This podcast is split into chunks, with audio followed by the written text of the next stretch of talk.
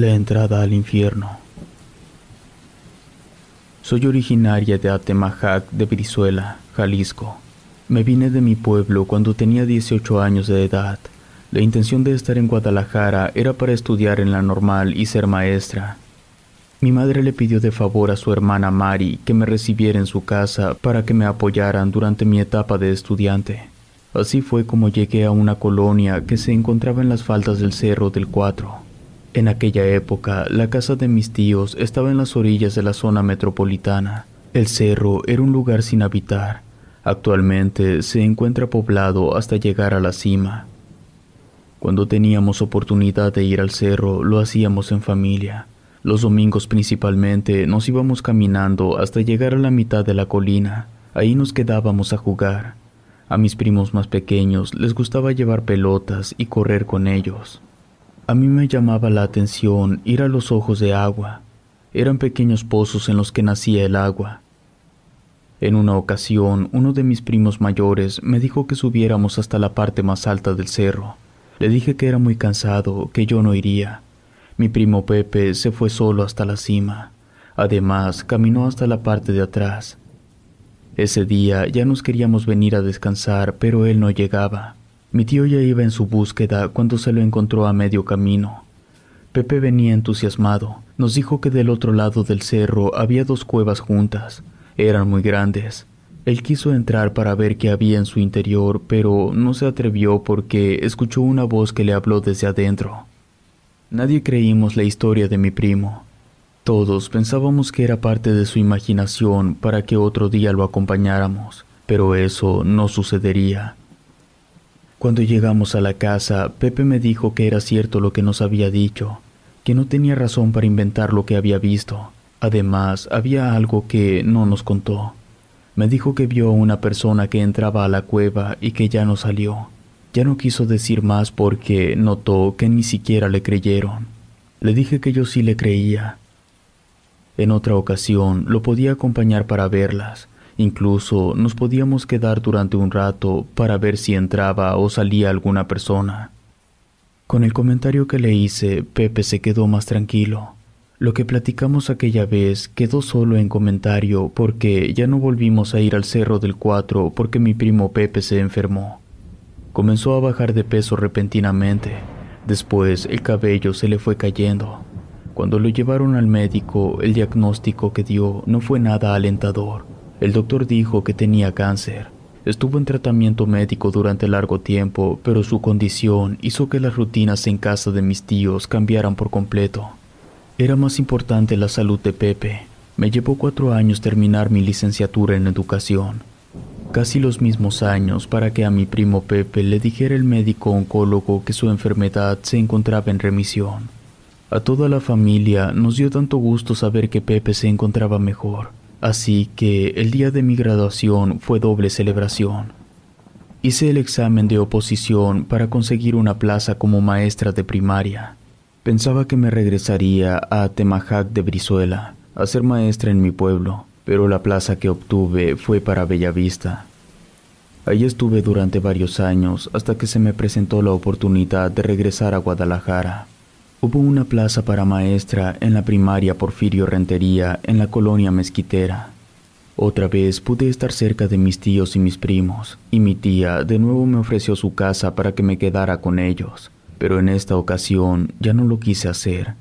Ya tenía la posibilidad de rentar un lugar para vivir. Le agradecí mucho. Le dije que solo me permitiera quedarme en lo que conseguía una habitación en renta. En el momento en que fui a la primaria en la que trabajaría, me sorprendió ver que la mayor parte del cerro del Cuatro ya se encontraba poblado. Aquellos lugares a los que acostumbrábamos ir ya solo eran viviendas. Supongo que los ojos de agua que tanto me gustaban desaparecieron. Pude encontrar una casa pequeña en renta. Estaba muy cerca de la primaria a la que iría a trabajar.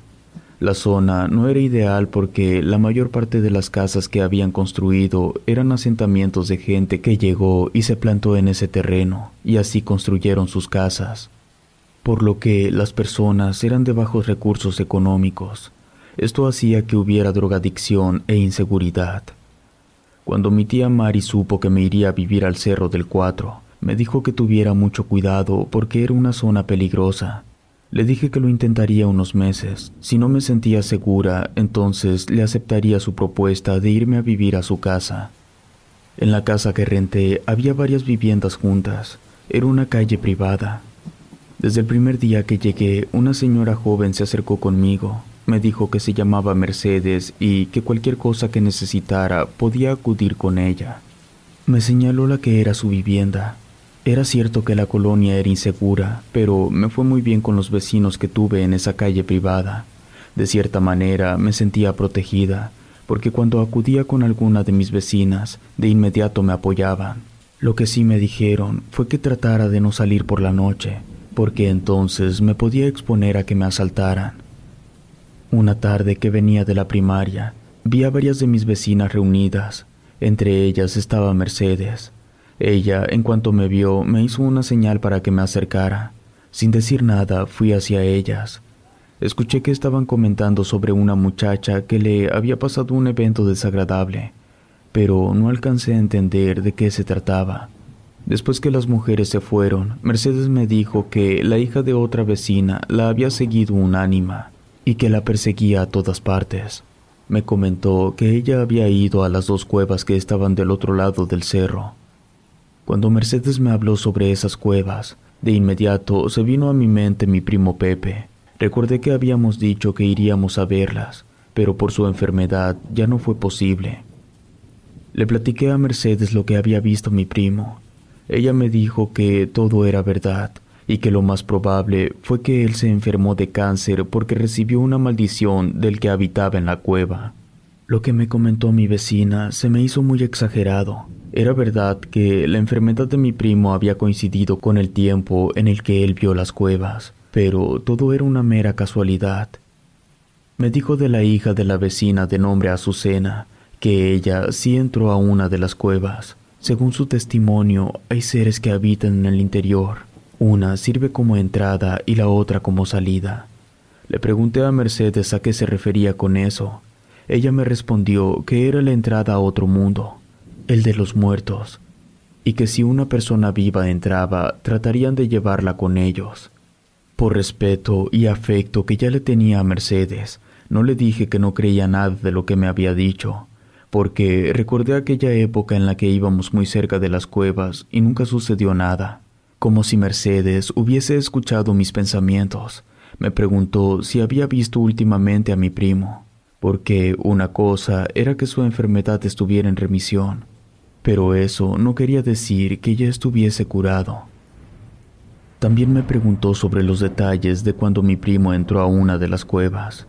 Le dije que sabía muy poco. Hasta ese momento me di cuenta que no le había puesto tanto interés a lo que contó Pepe, porque solo lo escuché de manera superficial, sin entrar en detalles.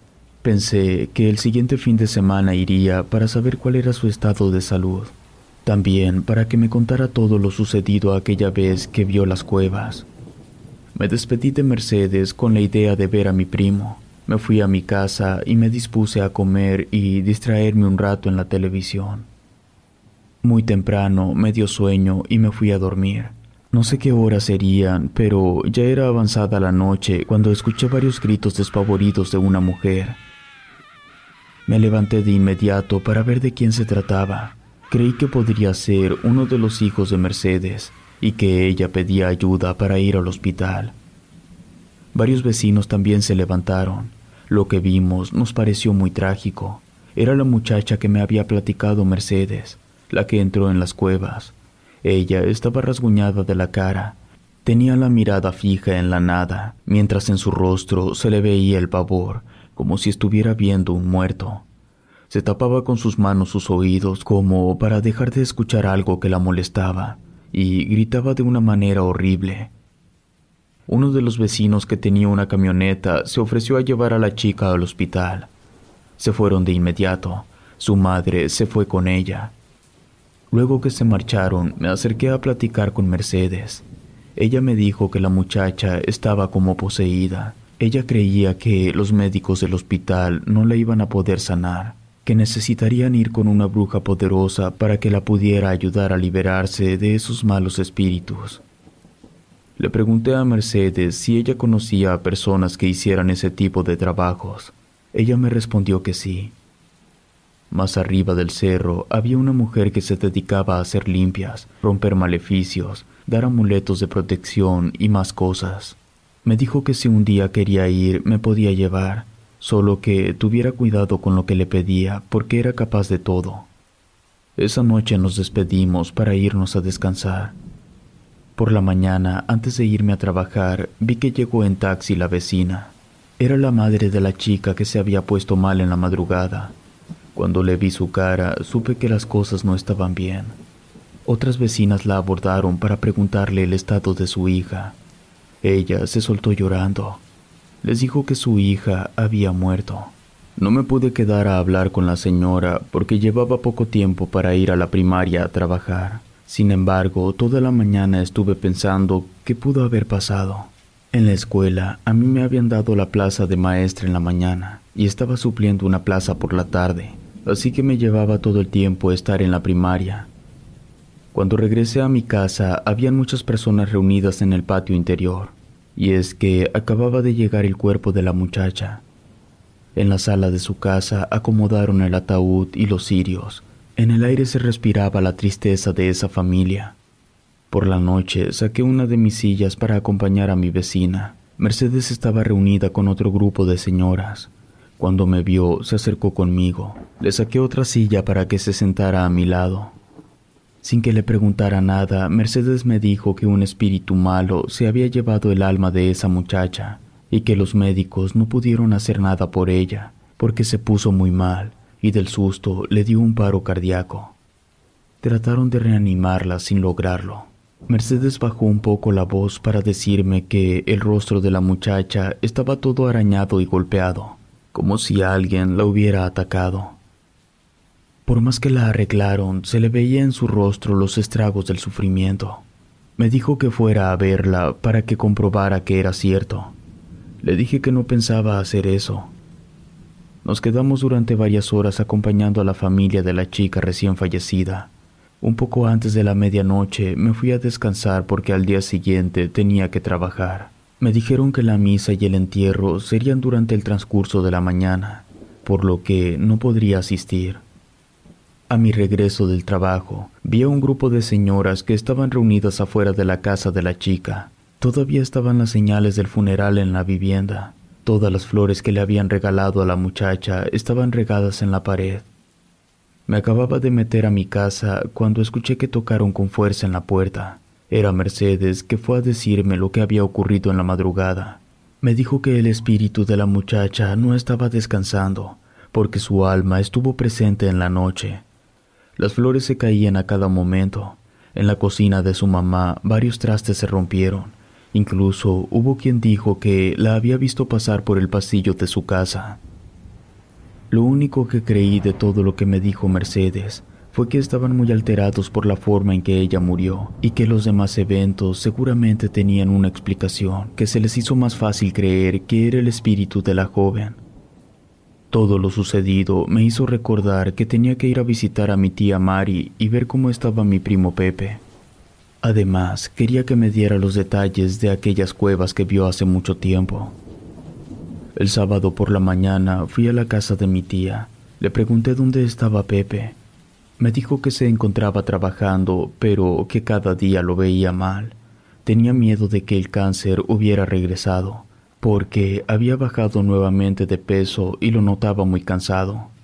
Esa noticia me dio tristeza. Pepe y yo éramos casi de la misma edad, y que él no pudiera hacer su vida normal me daba pena. Mi tía me dijo que él regresaba del trabajo al mediodía, así que me quedé para esperarlo.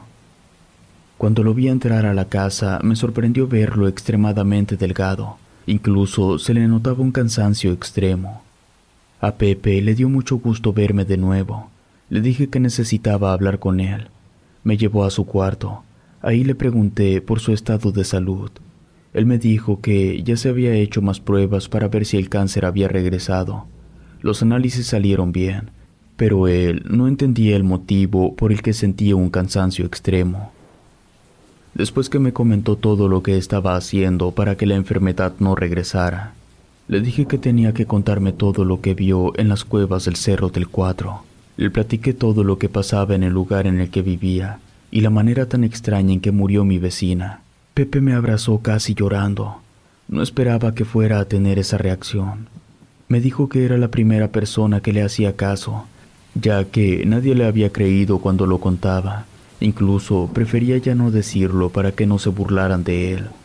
Pepe me platicó que aquel día que llegó de las cuevas vio con claridad cuando una mujer entraba a una de las cavidades, que esperó para que saliera pero nunca lo hizo.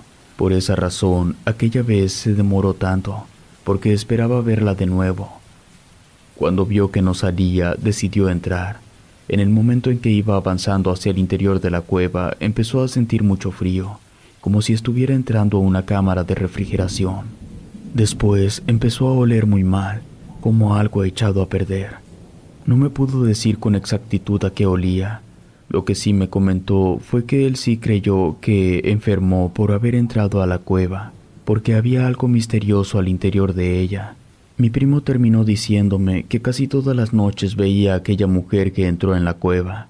Se le aparecía en los sueños con una mirada siniestra al igual que su risa. Pepe me dijo que era algo más que una bruja. Era la esposa del demonio. Luego mi primo me dijo todo lo que había visto. Me quedé consternada pensando en que la chica que murió había sido por una causa sobrenatural. En ese momento fue cuando comencé a creer en todo lo que ocurría alrededor de las cuevas.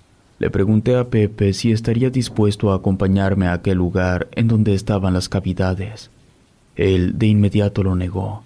Me dijo que ya no regresaría a aquel lugar, porque si por una vez que entró muy poco se había enfermado tanto, no quería que le pasara lo mismo que a mi vecina. Él no moriría por la misma causa. Después de platicar, me despedí de mis familiares y me fui a mi casa. Llegué cuando comenzaba a oscurecer. Hice mis planeaciones de clases de la siguiente semana. No me di cuenta que habían pasado varias horas y continuaba trabajando. Creo que el rosario lo rezaron y me pasó desapercibido. Escuché que tocaron a la puerta con unos golpes suaves. Creí que se trataba de Mercedes. Cuando abrí la puerta no había nadie afuera. Pensé que quizás me había confundido y habían tocado en la casa de al lado. De nuevo me metí en mi trabajo. Nuevamente tocaron a la puerta, pero en esta ocasión lo oí con más intensidad. Salí de nuevo sin ver a nadie. Mientras me quedé en el umbral de la puerta para ver de quién se trataba, tuve la sensación de que una ráfaga de aire muy frío entraba a mi casa. No puedo afirmarlo con seguridad, pero a partir de ese momento comenzaron a suceder manifestaciones en mi casa. Escuchaba cómo los trastes se movían en el fregadero, como si los estuvieran acomodando. También me daba la sensación de que alguien había dentro de la casa. Lo peor que me pasó fue más tarde, cuando me encontraba en mi cama, empezaba a quedarme dormida. En ese momento vi que alguien cruzaba por el pasillo. Hasta el sueño se me espantó. Me quedé sentada en la cama esperando ver de nuevo esa sombra que se movía dentro de mi casa. Fue todo lo que viví. Ya no volvieron a suceder otro tipo de eventos, pero la mañana siguiente fui con Mercedes. Le dije lo que me estaba pasando. Ella me comentó que se trataba de la muchacha, pero yo le dije que no creía que fuera ella, porque tenía la sensación de que era algún otro ser siniestro, algo así como un demonio. No era la única que comenzó a presenciar cosas extrañas al interior de su vivienda. También los demás vecinos decían lo mismo. Hubo una persona que nos dijo que en la madrugada vio un ser oscuro que se movía en el patio. Mercedes fue la que tuvo la iniciativa para decir que lleváramos a alguien que hiciera una limpia a las casas. Quizás el alma de la chica no estaba descansando. Era necesario ayudarla para que trascendiera a otro plano. Todos estuvimos de acuerdo. Mercedes llevó a la persona que ella conocía. Ese día por la tarde llegó. En cuanto ella entró a la privada, nos dijo que todo el lugar estaba invadido de algo siniestro. Un ser que no era de este mundo estaba cohabitando con todos. Una de las vecinas le dijo sobre la chica que había muerto apenas unos cuantos días. La mujer cerró los ojos tratando de concentrarse y moviendo la cabeza de un lado hacia el otro, nos dijo que no era ella, era algo más fuerte, que probablemente fue quien le hizo daño a esa muchacha. La mujer comenzó a orar y a hacer una serie de rituales para que se fuera el ser siniestro. No era creyente de esas cosas hasta que pude ver cómo un espectro de color negro se hacía presente en el fondo del patio. Se quedó parado por un rato. Después abrió desmesuradamente la boca, emitió un grito muy feo y desapareció. A partir de esa limpia que hizo la mujer, dejaron de pasar cosas sobrenaturales, pero todos estuvimos de acuerdo de que el espíritu siniestro fue el que se llevó el alma de nuestra joven vecina. Con el paso de los días, la madre de esa muchacha nos dijo que días antes de que ella muriera, su hija había ido junto con otros dos amigos al otro lado del cerro. Ella comenzó a notarle extraña, estuvo más ausente y su salud se fue deteriorando. Les platiqué a mis vecinos lo que había sucedido con mi primo. Tampoco tuve la certeza de que se enfermó por haber ido a la cueva. Con el paso de los días seguí escuchando rumores de que por el cerro del Cuatro se aparecía un ánima. Otros decían que era un espectro.